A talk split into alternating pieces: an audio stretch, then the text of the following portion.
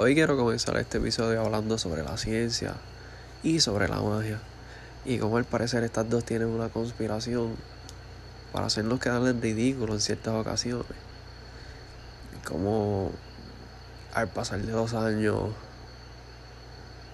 de manera sencilla, porque no voy a entrar en detalle, porque prácticamente tendría que estar haciendo una tesis no doctoral, porque en esta ocasión no voy a recibir un carajo a cambio.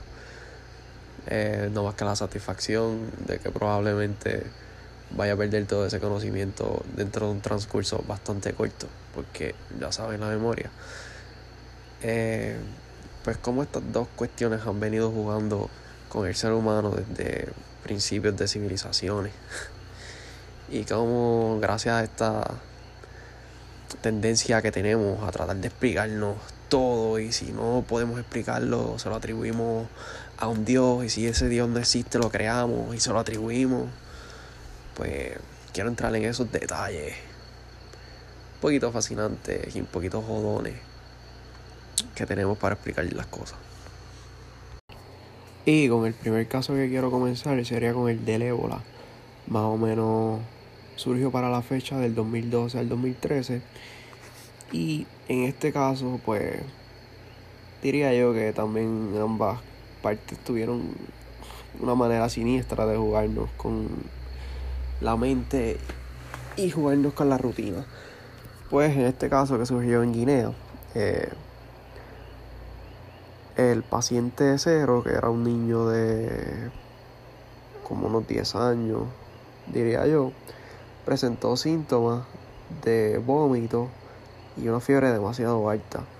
Este caso llamó bastante la atención en la comunidad donde vivía porque eh, su madre embarazada y su hermana fallecieron y el único sobreviviente de esto fue el padre.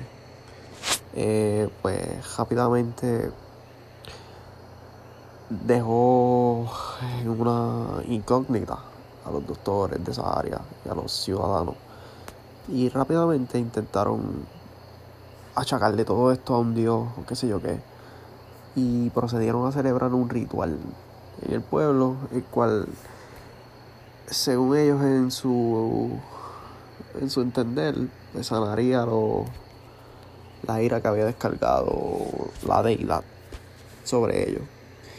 Lo cual sirvió como detonante eh, de esta epidemia porque al estas personas reunirse, pues lo que hizo fue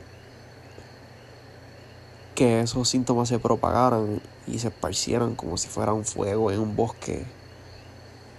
Y diría yo que de esa manera, otra vez el desconocimiento, junto con la magia o la ciencia, o la magia, lo sobrenatural y la ciencia, pues nos tomaron el pelo de una manera un poquito fea.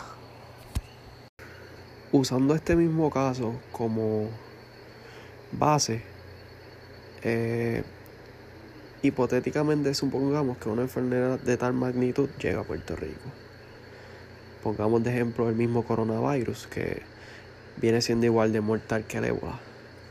Eh, pues como ha venido surgiendo en estos últimos meses, en los cuales con los desastres naturales que hemos estado enfrentando, ya sean terremotos, o sean huracanes, o sean X o Y cosas como meteoritos y todas esas cosas que a veces pensamos son inexplicables, eh, pues supongamos que surge eso.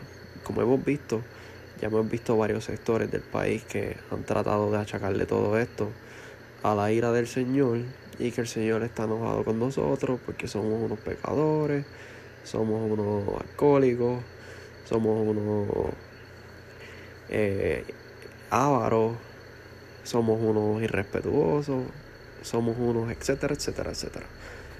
Pues supongamos que se esparce esta epidemia por toda la isla. Que si analizamos las cosas un poquito, y aplicamos la razón a esto, pues probablemente sea una situación hipotética que no está muy alejada de la razón o de la verdad.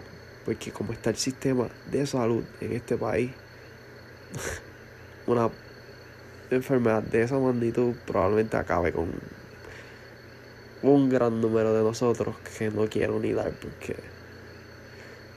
se sabe que esos detalles pues son negativos y bla bla bla. Pues ya hemos visto que tenemos esa tendencia siempre de, de lo que no comprendemos, aplicárselo a un Dios, una deidad. Y en muchas de estas ocasiones es por el desconocimiento que tenemos sobre las cosas. Este desconocimiento nos ciega y nos pone especular. Otro caso bastante peculiar que me gustaría discutir sería uno que se remonta a la época del Antiguo Egipto, donde como costumbre estas personas tendían a aplicarse un tipo de maquillaje en el área del ojo, lo que se traduciría hoy día al cat eye que se hacen las mujeres. Eh, pues ellos tendían a aplicarse esto como manera de protección y también significaba devoción. Esto era en honor al dios Horus, que en múltiples batallas con el dios Set, que era el dios de la guerra y de las tormentas, eh, había salido herido en el ojo, dejándolo parcialmente ciego y poniendo el mundo en un gran riesgo de caer en total oscuridad. Eh, pero como dice la leyenda, otros dioses venían y siempre le tiraban su ayudita o sus, sus sustancias mágicas en el ojo para tratar de sanarlo. Eh, pues el ojo de oro, como sabemos, significa sanación. Lo peculiar de este caso es que según el estudio que se realizó en el 2010 por el diario de química, pues dio a relucir que este maquillaje contenía un compuesto que al ser aplicado en el área del ojo fortalecía el sistema inmunológico, destruyendo así las bacterias que intentaron penetrar el ojo. Todavía no se sabe si los egipcios tenían conocimiento de esto, pero lo que sí se sabe pues es que al final el símbolo de protección pues terminó siéndole de gran ayuda ya que como todos sabemos la higiene no era algo tan primordial en el antiguo Egipto.